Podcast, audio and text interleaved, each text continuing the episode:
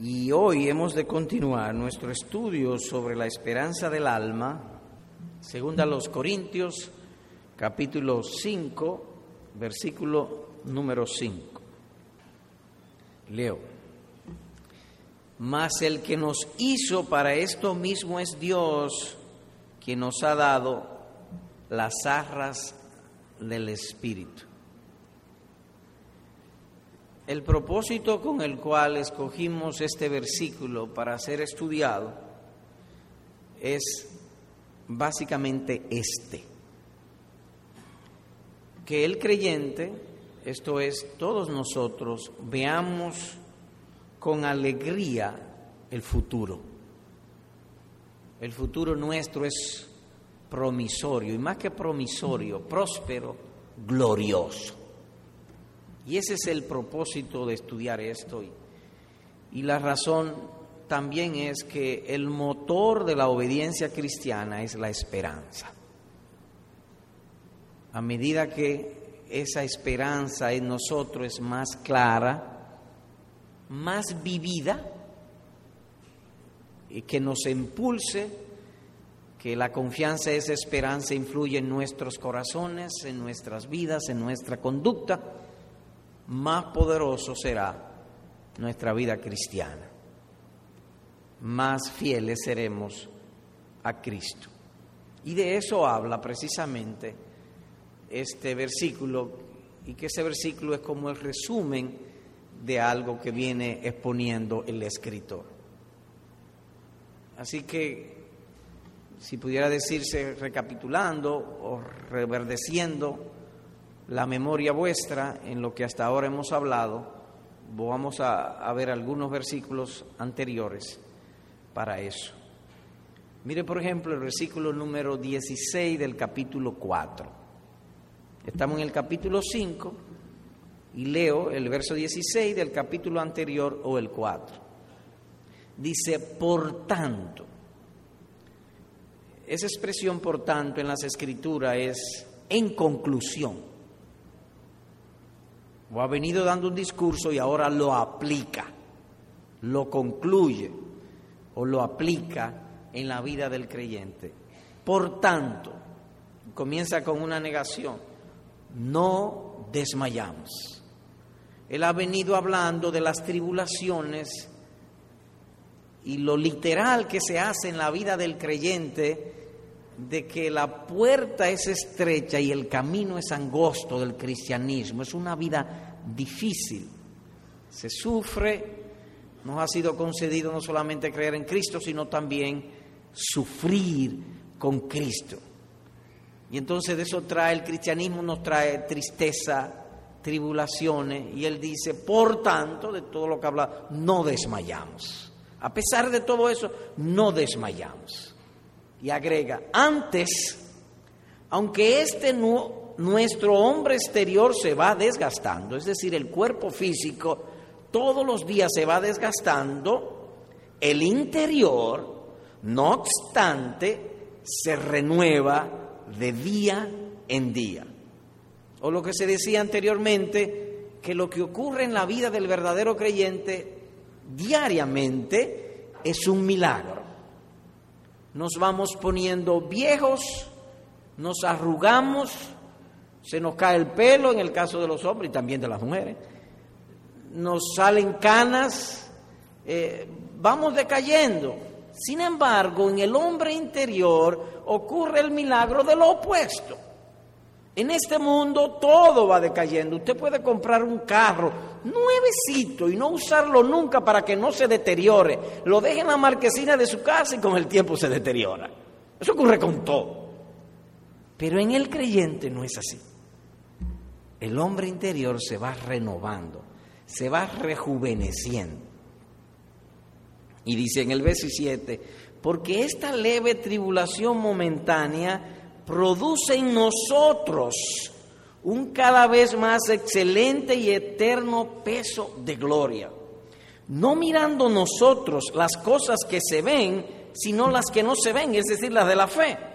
Pues las cosas que se ven son temporales, pero las que no se ven son eternas. Así que noten ustedes, él dice, el hombre exterior se va desgastando, nosotros nos vamos envejeciendo, pero eso produce en nosotros un cada vez más eterno peso de gloria.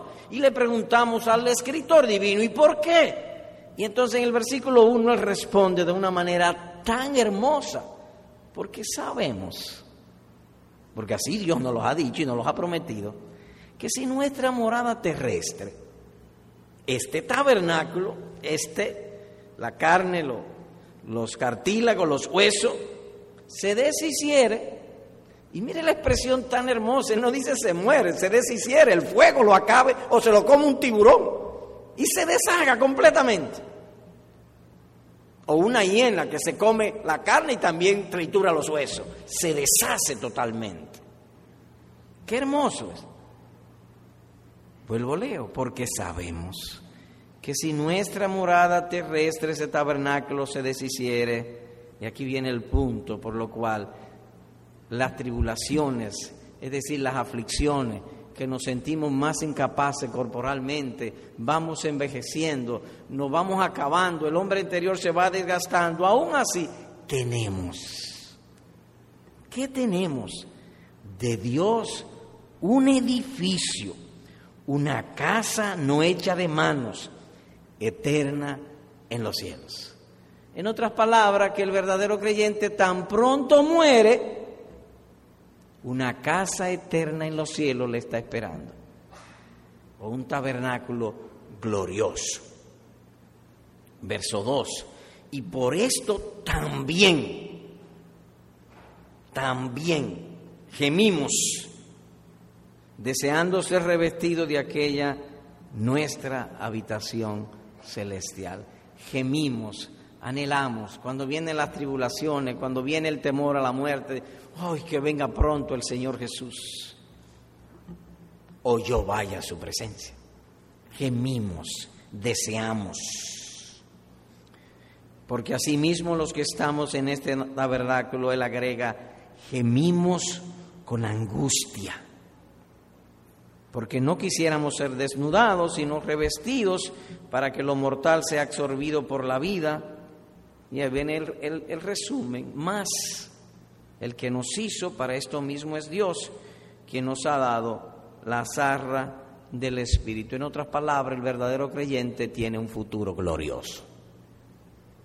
Tan pronto se muere, se pasa a la gloria eterna. Así que el escritor muestra allí las personas, los verdaderos creyentes, seremos hallados vestidos y no desnudos. Tan pronto salimos de este mundo, nuestras almas son vestidas de una habitación eterna, gloriosa, en los cielos. Luego la manera de desear eso, los que tienen el espíritu de gracia lo desean. No los oropeles, ni la vanagloria de este mundo, ni ser alguien importante de este mundo, no, ellos gimen por esa gloria que está después que se pase el río oscuro de la muerte. Y dice allí, los que estamos en este tabernáculo gemimos con angustia porque no quisiéramos ser desnudados sino revestidos. ¿Para qué? Para que lo mortal sea absorbido por la vida. Es decir, que tan pronto el creyente muere, lo mortal es absorbido por la vida. También se vieron o se habló acerca de los dos fundamentos de esto, que el Señor es quien capacita al creyente para esto. El que nos hizo, dice la primera parte del versículo 5, eh, para esto mismo es Dios. Dios es quien lo hace. Y la manera, dando lo necesario, nos ha dado las arras del Espíritu.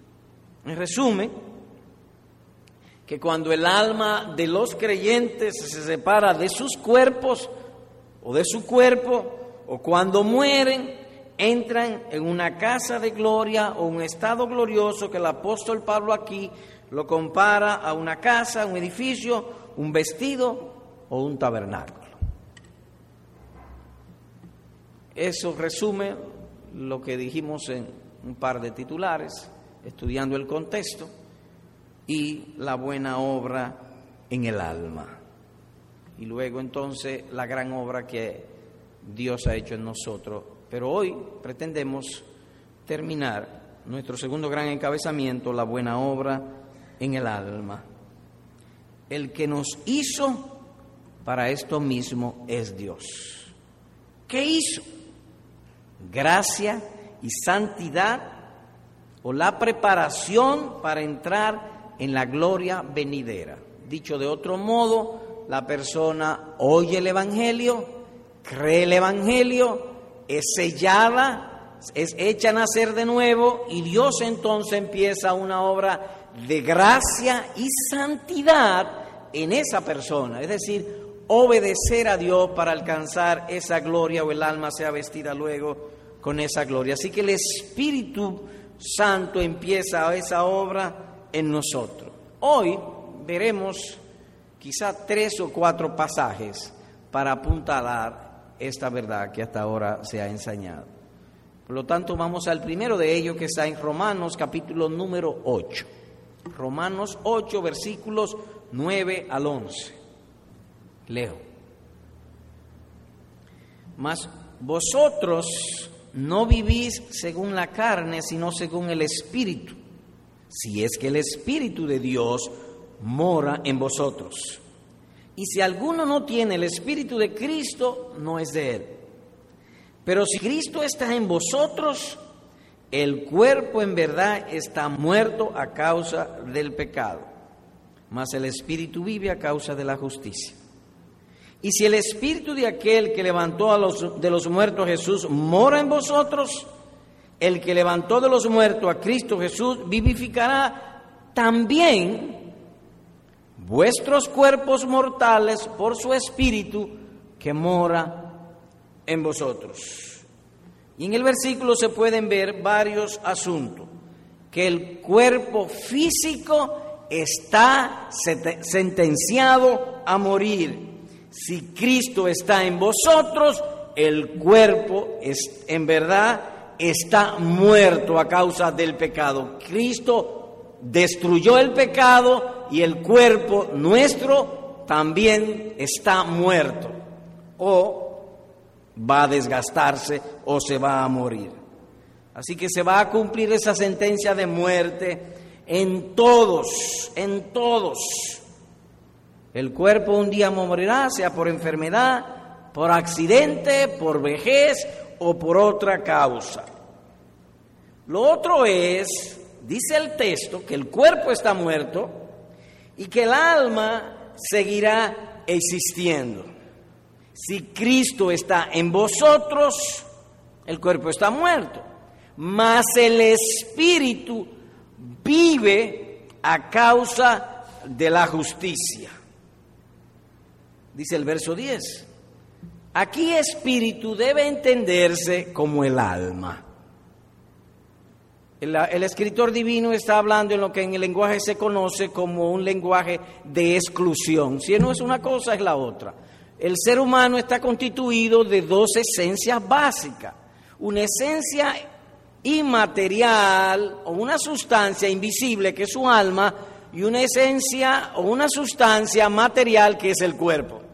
De modo que él dice, el cuerpo está muerto, mas el espíritu vive. Entonces, en otras palabras, lo que está diciendo es esto, que el cuerpo está muerto y la parte invisible, inmaterial, el espíritu, el alma, está viva. Solamente en los creyentes o en aquellos en los cuales Cristo vive.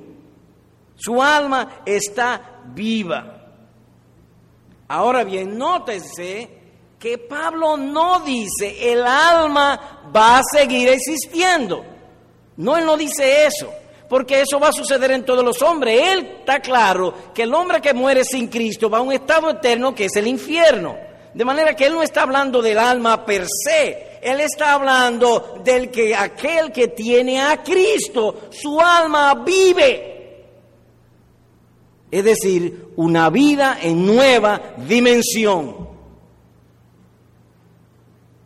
Una nueva dimensión de su existencia. Y dice él allí, nótense, a causa de la justicia, al final del versículo número 10.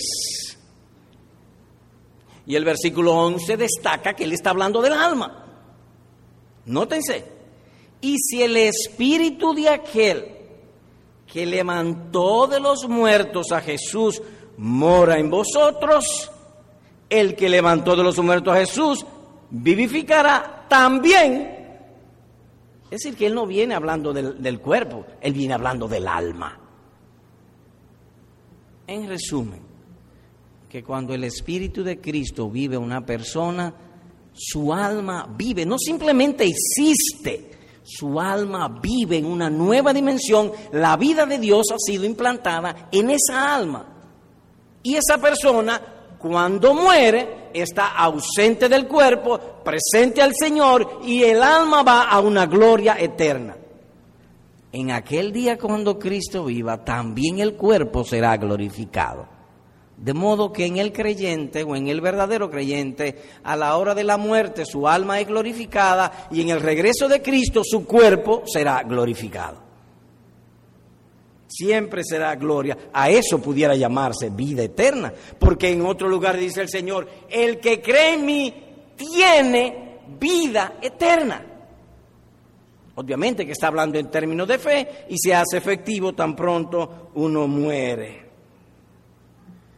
el que levantó de los muertos a Cristo Jesús, vivificará también. Al final, cuerpo y alma serán glorificados. Pero a la hora de la muerte, el alma es glorificada.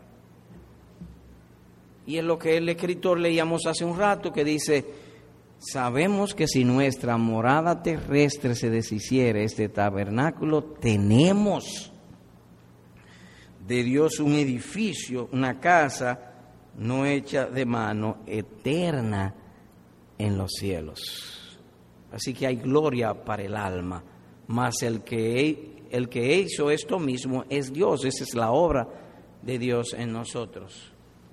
Otro pasaje es en Primera de Pedro, capítulo número 1, versículos 23 al 25. Anteriormente, en 2 Corintios y en Romanos capítulo número 8, se vio que la obra de gracia, de perfección, no es en el cuerpo físico, es sobre el alma, que será glorificada y que un día será el cuerpo también vestido gloriosamente. Esa es la esperanza del cristiano. Cristo vino para darnos vida. Cristo no vino para simplemente darnos una religión o bautizarnos o hacer miembro de una iglesia, leer la Biblia, todo eso es parte de nosotros. Cristo vino a darnos vida. ¿Y cuál es esa vida? Un alma gloriosa y un cuerpo glorificado.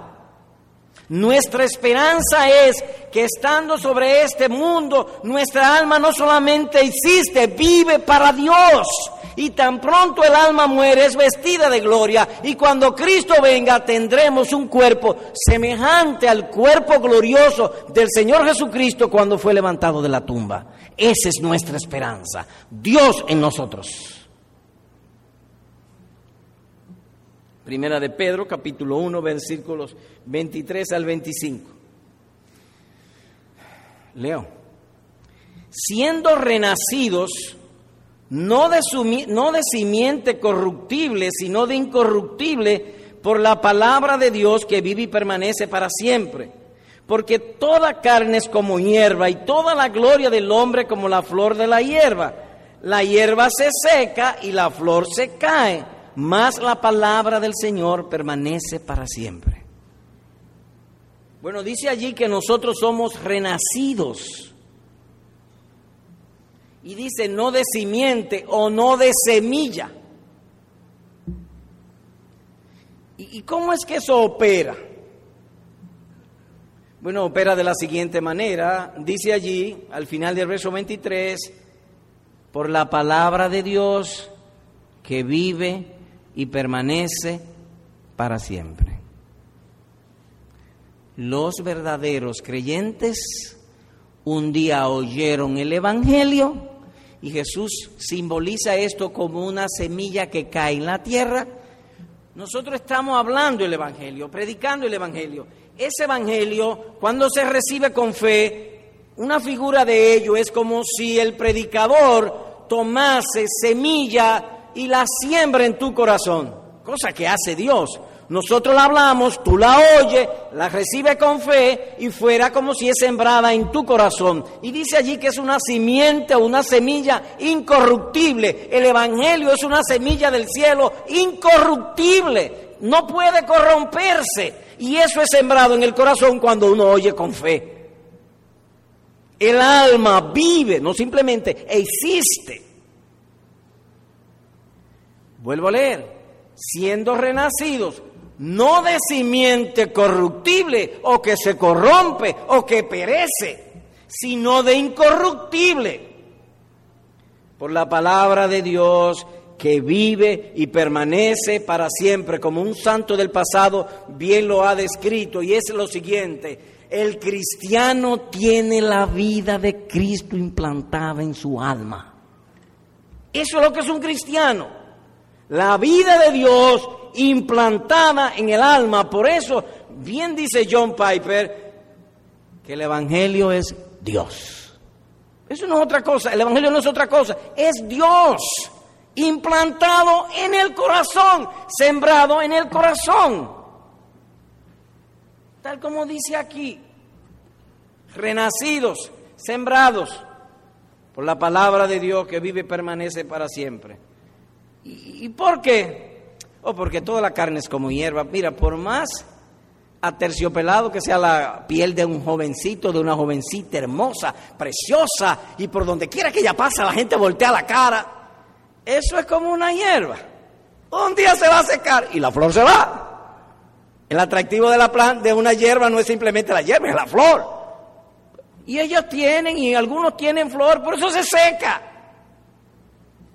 Porque es corruptible. la hierba se seca y la flor se cae.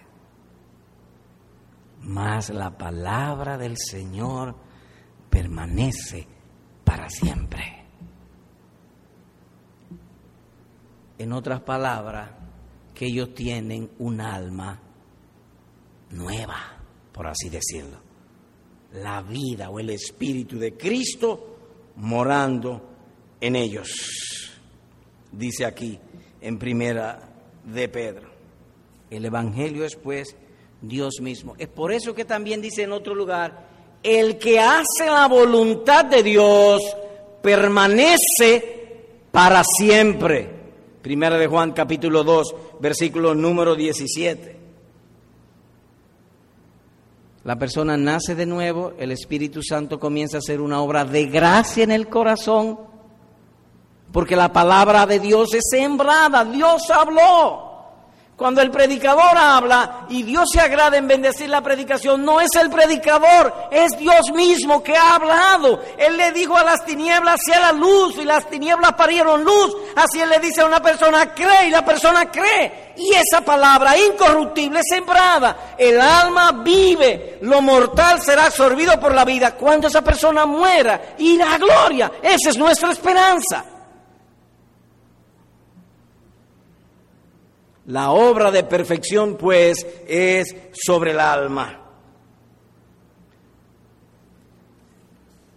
Oigan lo que dice en otro lugar para hacer un contraste. Esto digo, hermanos, que la carne y la sangre no pueden heredar el reino de Dios, ni la corrupción hereda la incorrupción. Primera a los Corintios capítulo 15 versículo número 50. En otra palabra, que lo mortal no puede disfrutar lo inmortal. No puede. Por eso dice el apóstol Pablo, gemimos con angustia. Esto mortal no puede disfrutar la gloria de Cristo cara a cara. Tan pronto muere, entonces todos los impedimentos son quitados y el alma pasa a la presencia de Cristo. Y él dice quisiera estar ausente del cuerpo y presente al Señor. Así que hay un tiempo presente que vivimos por fe y hay un tiempo ausente después de la muerte que entramos en gloria. Ahora simplemente somos peregrinos o inmigrantes, como cuando un dominicano se va a Nueva York y trabaja allá y ahorra, pero eh, eh, su, su, su, eh, su, meta no es quedarse en Nueva York a vivir o en los Estados Unidos después de hacer dinero, su meta es venir para acá. Él trabajó, se levantó temprano, se acostó tarde y trabajó tardísimo, se eximió de muchos deseos, se sacrificó ahorrando. Así también el creyente es un inmigrante, es un peregrino. Él está aguardando o ahorrando para esa gloria, para ese día de gloria. Nosotros somos cortados de un original. Ese original es el Señor Jesucristo. Es decir, como Él enseña en su palabra, así será también con nosotros. Y oigan cómo Él oró. Oigan esto.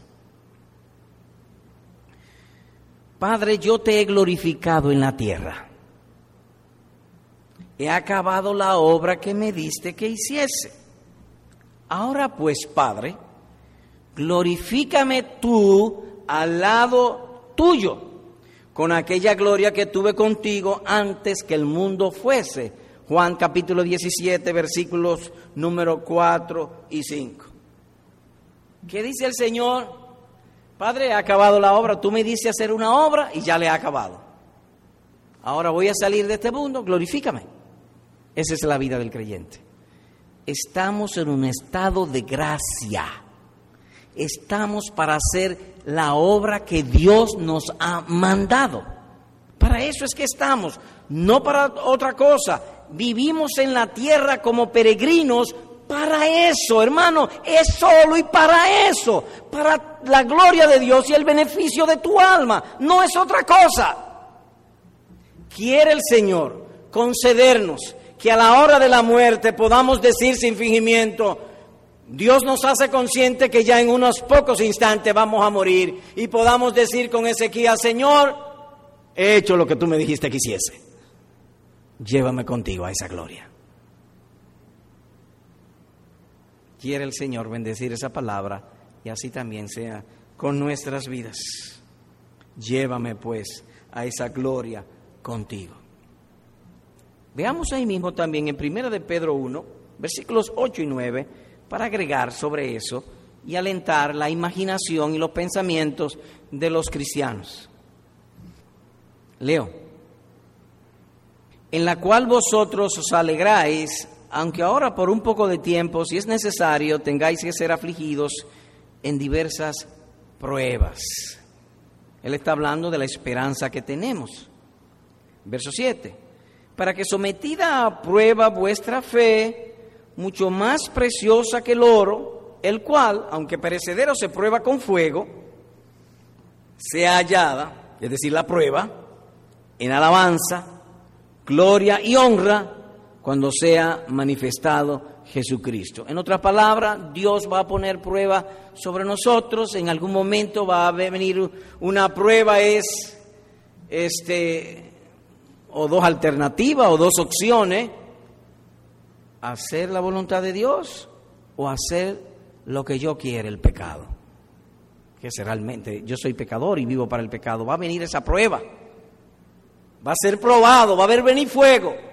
El creyente entonces, por la gracia de Dios, escoge hacer la voluntad de Dios, pasa la prueba y en aquel día sea esa fe hallada en alabanza, gloria y honra cuando sea manifestado Jesucristo.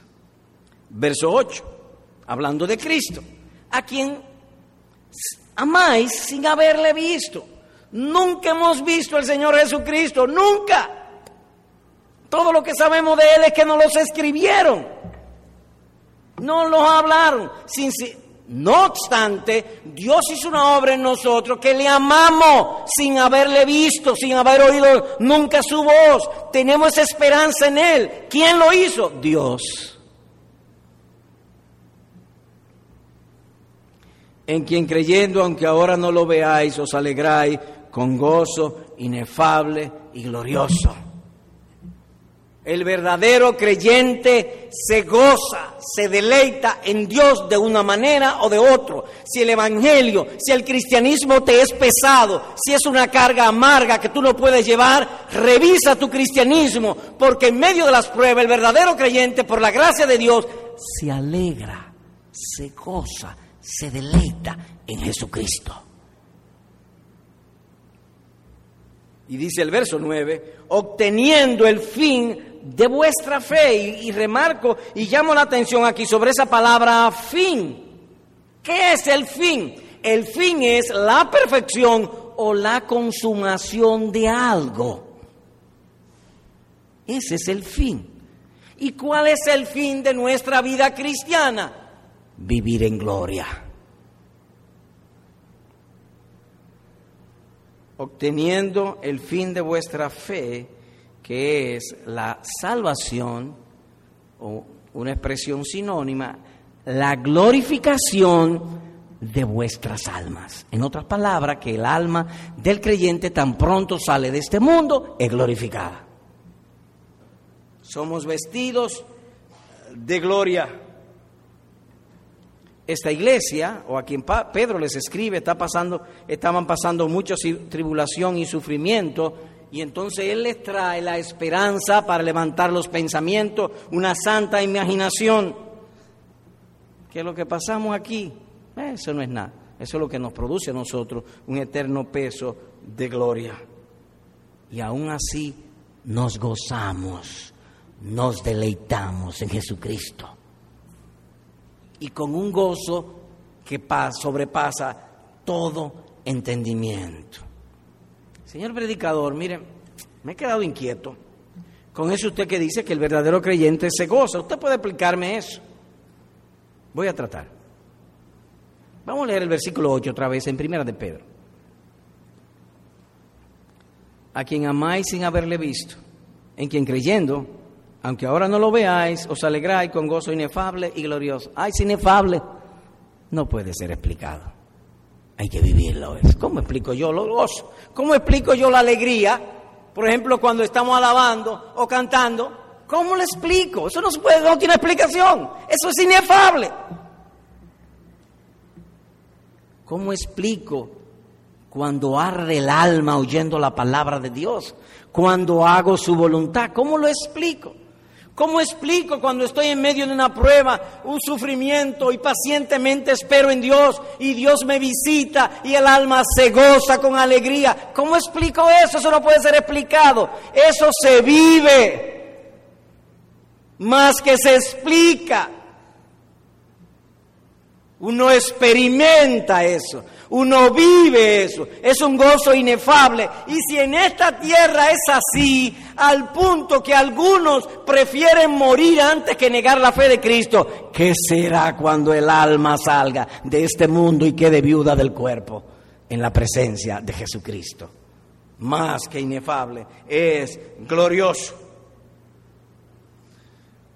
En quien creyendo, ahora no lo veáis os alegráis con gozo inefable y glorioso. Hermano amado, si teniendo un cuerpo de pecado como este, unos ojos corruptos como los que tenemos, que salimos a la calle y, el pecado se entra de una vez por la codicia, aún así podemos alegrarnos no en el pecado, sino en Cristo en un cuerpo débil, nos gozamos y nos alegramos en Él. ¿Cuándo no será cuando la muerte venga? Glorioso. Oh, quiere el Señor bendecir estas palabras y el miedo de la muerte se vaya de todos nuestros corazones, porque lo que se nos ha prometido es simplemente inefable, glorioso, eterno. Esa es nuestra esperanza. Por eso el creyente puede decir a boca llena, en nosotros el morir es ganancia. No en comprar a tres y vender a diez es ganancia. No el tener un salario alto es ganancia. No el tener carro lujoso es ganancia. El morir es ganancia. Eso es en contra de la mente. ¿Cómo? El morir es ganancia. No, yo compré una tierrita en 800 y la vendí en 10 millones. Eso es ganancia. No, no, el morir es ganancia. En Cristo Jesús. Y solo en Él. Mas el que hizo esto mismo es Dios. Así que volvamos, por favor, a 2 Corintios 5 para dar una mirada panorámica de este asunto. Leo los versículos, voy a leer los versículos 5, 6, 8, 14 y 15, 17 y 18 y 21. Yo lo digo muy rápido, puedes repetir, sí, como no. 5, 6, 8, 14 y 15, 17 y 18 y verso 21. Mas el que nos hizo, para esto mismo es Dios, quien nos ha dado las arras del Espíritu. Así que vivimos confiados siempre y sabiendo que entre tanto que estamos en el cuerpo estamos ausentes del Señor. Y más quisiéramos estar ausentes del cuerpo y presentes al Señor. ¿Por qué? Porque el amor de Cristo nos constriñe pensando esto que si uno murió por todos, luego todos murieron. Lo que decía Romano ahorita, que el que tiene el Espíritu de Cristo está muerto al pecado y a la voz del pecado. Alguien me decía, de, y aquí voy a hacer un paréntesis, yo, eh, mi abuelo, que, que dejó una fortuna en un banco de Nueva York, yo quisiera que él preguntarle, ¿en qué banco la dejaste? Él está muerto el pecado está muerto para los creyentes. Aunque él hable, el creyente en términos generales no lo oye.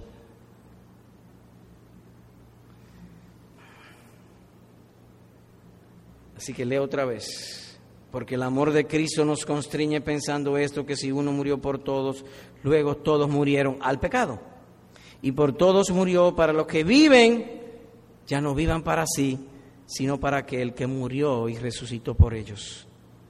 De modo que si alguno está en Cristo, dice el verso 17, nueva criatura es. Las cosas viejas pasaron y aquí todas son hechas nuevas. Y todo esto proviene de Dios, lo mismo que dice el verso 5, quien nos reconcilió consigo mismo por medio de Cristo y nos dio el ministerio de la reconciliación ¿Y cuál es el ministerio de la reconciliación? Que Dios estaba en Cristo reconciliando consigo al mundo. La salvación es que Dios estaba en Cristo. Dios se hizo carne, vino y habitó entre nosotros, nos habló su palabra, nos mostró su poder y nos vino a salvar, a llevarnos a la gloria. Y el versículo 21 termina con esta corona al que no conoció pecado, por nosotros lo hizo pecado, para que nosotros fuésemos hechos justicia de Dios en él.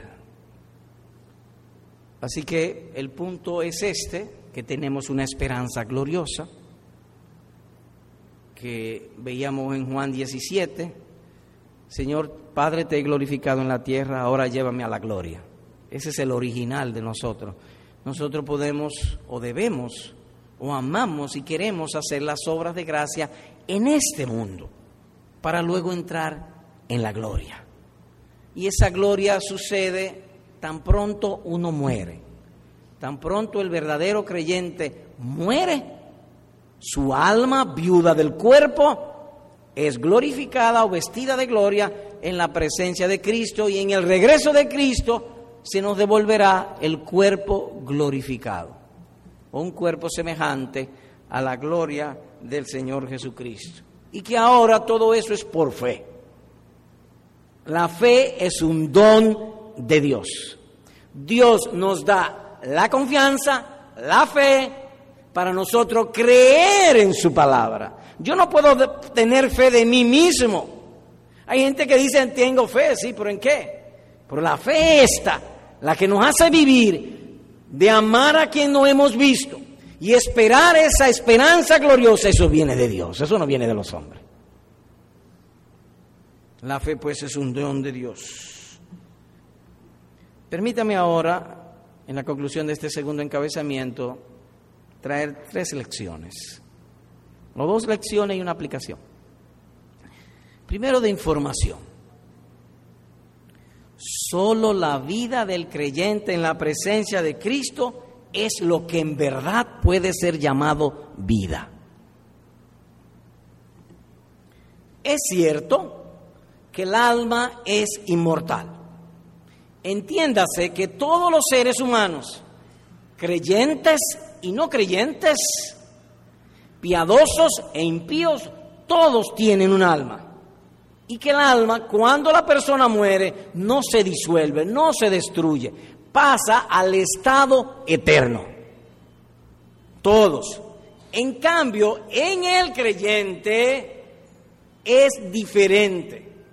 Él tiene un alma regenerada. Él ha nacido de nuevo, pero él gime, él sufre, él se atribula, se entristece, en algunos casos le da depresión, se angustia. A eso no se le puede llamar vida.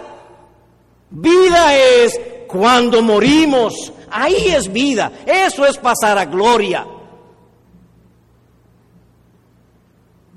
De manera que estar en la presencia de Cristo es lo que en verdad pudiéramos llamar vida.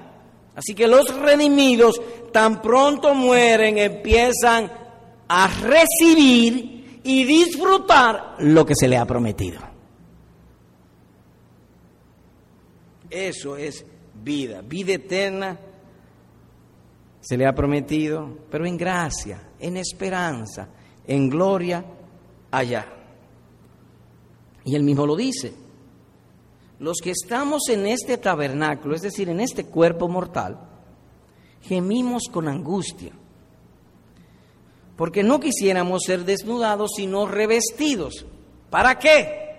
Para que lo mortal sea absorbido por la vida. Es decir, que cuando uno muere, de ese lado es que se le llama propiamente vida. Aunque el alma es inmortal, a la luz del texto, vida es tan pronto uno muere, que allí no hay dolor, no hay angustia, no hay pecado, no hay problema, no hay quiebra, no hay escasez de ningún tipo. A eso pudiéramos llamar vida. Y dice el texto, lo mortal.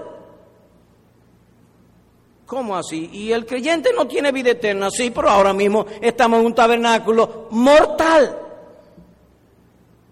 ¿Y de dónde viene esa palabra mortal? De muerte. Y él dice, para que lo mortal, es decir, lo que muere, sea absorbido por la vida. Así que solamente cuando el creyente muere puede llamársele propia y absolutamente vida.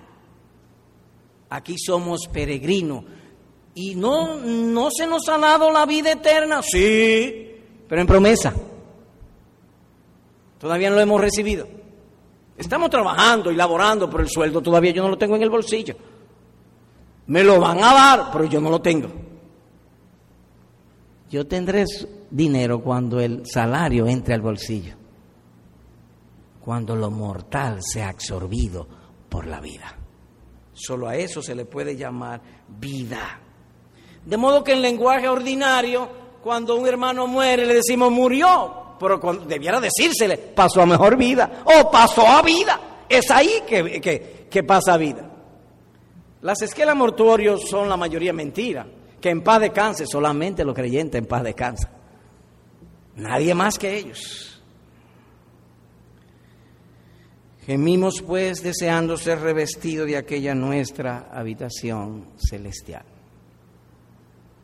En segundo lugar, eso es información. En segundo, hermano, tu obra más importante es trabajar en la formación de la imagen de Cristo en ti. ¿Cómo usted dice? Que tu obra más importante en esta tierra es trabajar para la formación de la imagen de Cristo en ti. El alma nuestra, al momento de la conversión es, como decía Calvino, vestido de una manera doble. Somos vestidos con la justicia de Cristo o somos justificados y somos santificados por la obra del Espíritu Santo. Lo primero es una obra de Dios. Lo segundo, una obra del Espíritu Santo sobre mi obediencia. Lo segundo, o la santificación de vida, es una obra del Espíritu Santo sobre mi obediencia. Eso es bueno. En otra palabra, supongamos, yo recuerdo de muchacho que vendían en la calle este, alfombras para el piso. Habían fábricas de camisas o de vestidos y entonces tomaban todos los retazos y cogían un saco de enequén y hacían una alfombra de diferentes colores, iban formando cuadros, porque eran retazos, es decir, no eran todos del mismo color, eran de diferentes colores, y entonces hacían una alfombra para la casa, pero de diferentes colores. Así hace uno en la vida de uno, a medida que uno obedece, uno va poniendo retazos por así decirlo, formando esa imagen. En aquel caso una alfombra, en este caso la imagen de Cristo en nosotros, lo cual se hace por la obediencia. Oigan cómo lo dice el apóstol. Si alguno enseña otra cosa y no se conforma a las sanas palabras del Señor Jesucristo, y a la doctrina que es conforme a la piedad, dice primera de Timoteo 6:3. La doctrina evangélica es conforme a la piedad, no es simplemente oír o aprender, es piedad y piedad es ponerla por obra. O la santificación del espíritu. ¿Usted pudiera aclarar eso mejor con un texto de las Escrituras? Vayamos a Efesios 4, por favor. Creo que ahí lo explica de manera literal. Efesios 4. Voy a leer desde el verso 20 al 24. Recuerden la aplicación que estamos, en la lección que estamos. Hermano amado, tu mayor trabajo en este mundo es formar la imagen de Cristo en ti. O vestir tu alma con las glorias de Jesucristo. Y se ha preguntado cómo eso se hace. Bueno, la, doctrina según la piedad, dice 1 Timoteo 6.3. Ahora, entiendo que aquí se lo pone aún más claro. Versículo 20 en adelante. Más vosotros, más ustedes. Ustedes saben que no nos gusta tanto ese de vosotros, porque eso es distante, eso es para los españoles y los argentinos. Pero para los dominicanos, más ustedes, Iglesia Bautista de la Gracia, ustedes no habéis aprendido así a Cristo. Si en verdad le habéis oído y habéis sido por él enseñado conforme a la verdad que está en Jesús. Esos son titulares. ¿Cómo es eso en términos prácticos de mi vida diaria? Y él explica. En cuanto a la pasada manera de vivir, despojaos del viejo hombre. Quítense el viejo hombre como uno se quita la corbata, la camisa, los pantalones, que está viciado conforme a los deseos engañosos. No hagáis lo que dice la carne, o despójate del viejo hombre. Verso 23. Y renovaos en el espíritu de vuestra mente la obra cristiana empieza con una, obra, una labor de consideración en el entendimiento. ¿Lo manda Cristo o no lo manda? Sí lo manda. Es decir, uno se transforma, la mente es transformada por esa enseñanza, la enseñanza del Evangelio. Uno oye lo que Él quiere, uno oye lo que Él está pidiendo para llevarnos a la gloria. ¿Cómo se hace eso de formar la imagen de Cristo en nosotros? Verso 24 y vestíos. Nótenlo, y vestíos. Hay una obra que yo tengo que hacer. ¿Cómo uno se viste? Obedeciendo a Cristo. Obedeciendo a la palabra de Cristo, uno va vistiendo el alma. Creado según Dios en la justicia y santidad de la verdad. Como decía Lloyd un cristiano es alguien que conoce a Cristo y quiere ser como Cristo. Apartado del mundo, de los pecadores, siendo puro y santo. Por eso no puede ser posible sin sufrir. No puede ser eso posible sin que se sufra. Para hacer la voluntad de Dios hay que sufrir. De modo que tú sabrás si estás en la religión verdadera o si la promesa de inmortalidad es tuya, si esa promesa influye vitalmente sobre tu corazón y tu conducta. Si no influye, no estamos en nada o no estás en nada. Dicho de otro modo, que una persona pudiera saber de memoria muchísimos versículos bíblicos y teología y muchísimas cosas, pero si eso no influye en su corazón, en sus aspiraciones, en su ambición, en la conducta diaria de vida, no se está vistiendo de Jesucristo. Oiga este otro texto. Sé fiel hasta la muerte y yo te daré la corona de vida. Apocalipsis 2.10. Usted puede repetir, ¿cómo no? Sé fiel hasta la muerte. ¿Y qué significa eso? Sé obediente. ¿Y qué fue lo otro que dijo? Y yo te daré la corona de vida. Oh, entonces eso puede ser parafraseado de este modo. Sé obediente, dice Cristo, y te glorificaré. Eso es lo que le está diciendo. Yo te daré la corona de vida. Hermanos, tenemos una esperanza gloriosa tan pronto venga nuestro amigo la muerte. Cuando venga y nos abrace la muerte, es ganancia para nosotros. Es fea. Es la reina de los terrores y los miedos. Hay ocasiones que uno está frente a algo oscuro, una calle oscura y uno le da miedo. Pero la oscuridad, no, la muerte. Produce terror. Pero no temáis, manada pequeña, vuestro Padre os ha pasado daros el reino. La muerte es ganancia, gloria eterna. Tercero y último, amigo. Hablemos ahora los amigos. Amigo Querido amigo, esto te informa cuán grande sería tu locura si desprecias el paraíso a cambio de los deleites del pecado. Amigo, tú tienes, o amiga, dos opciones, solo dos, o el paraíso o el infierno. No hay más. Tiene que escoger una de los dos, o gloria eterna o vanagloria. Una de dos. Por lo tanto, te invito en esta mañana a que consideres seriamente y recibas a Cristo por fe. ¿Tú has oído la historia de los indios de América? ¿En qué sentido? Que los españoles traían vidrios en colores y se la daban a cambio del oro. Oh, si era unos estúpidos. Eso mismo eres tú si desprecias a Cristo. Cuando los indios le daban los vidrios en colores por oro, ellos creían que estaban haciendo el negocio del siglo.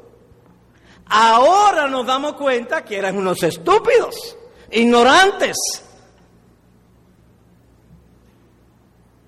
Acepta pues estas palabras, que años después tú no te des cuenta de tu locura y que el estúpido seas tú. Oye, pero esa palabra es muy fuerte, ¿y cómo te la digo? ¿Cómo tú quieres que te la diga? Ponle la que tú quieras. Pero no caiga en el error y el engaño del pecado. No.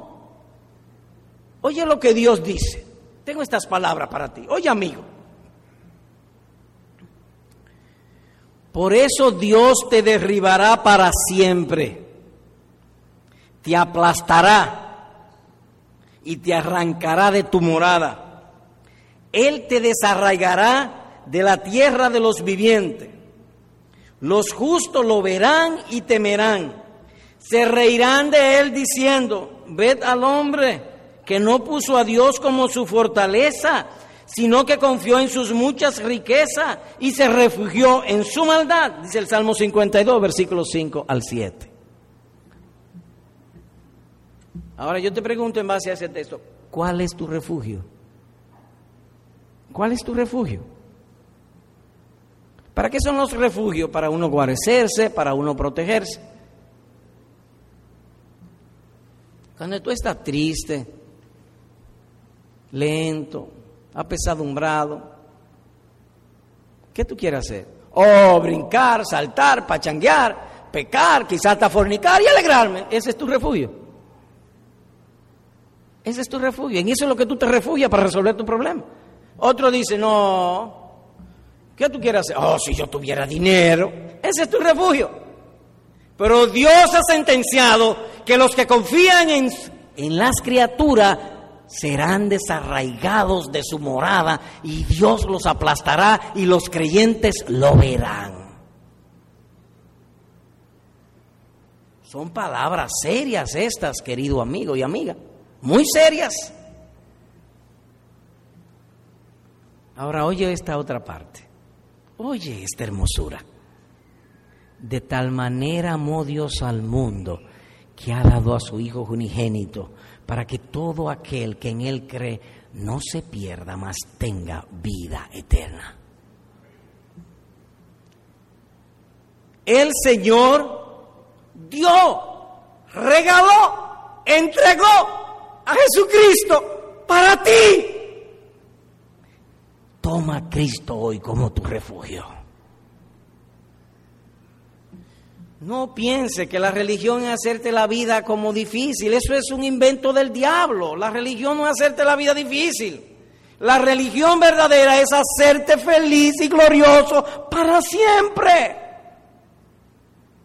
Por eso te invito solemnemente en esta hora, como dijo nuestro Salvador, el que oye mi palabra y crea el que me envió tiene vida eterna y no vendrá condenación, más ha pasado de muerte a vida.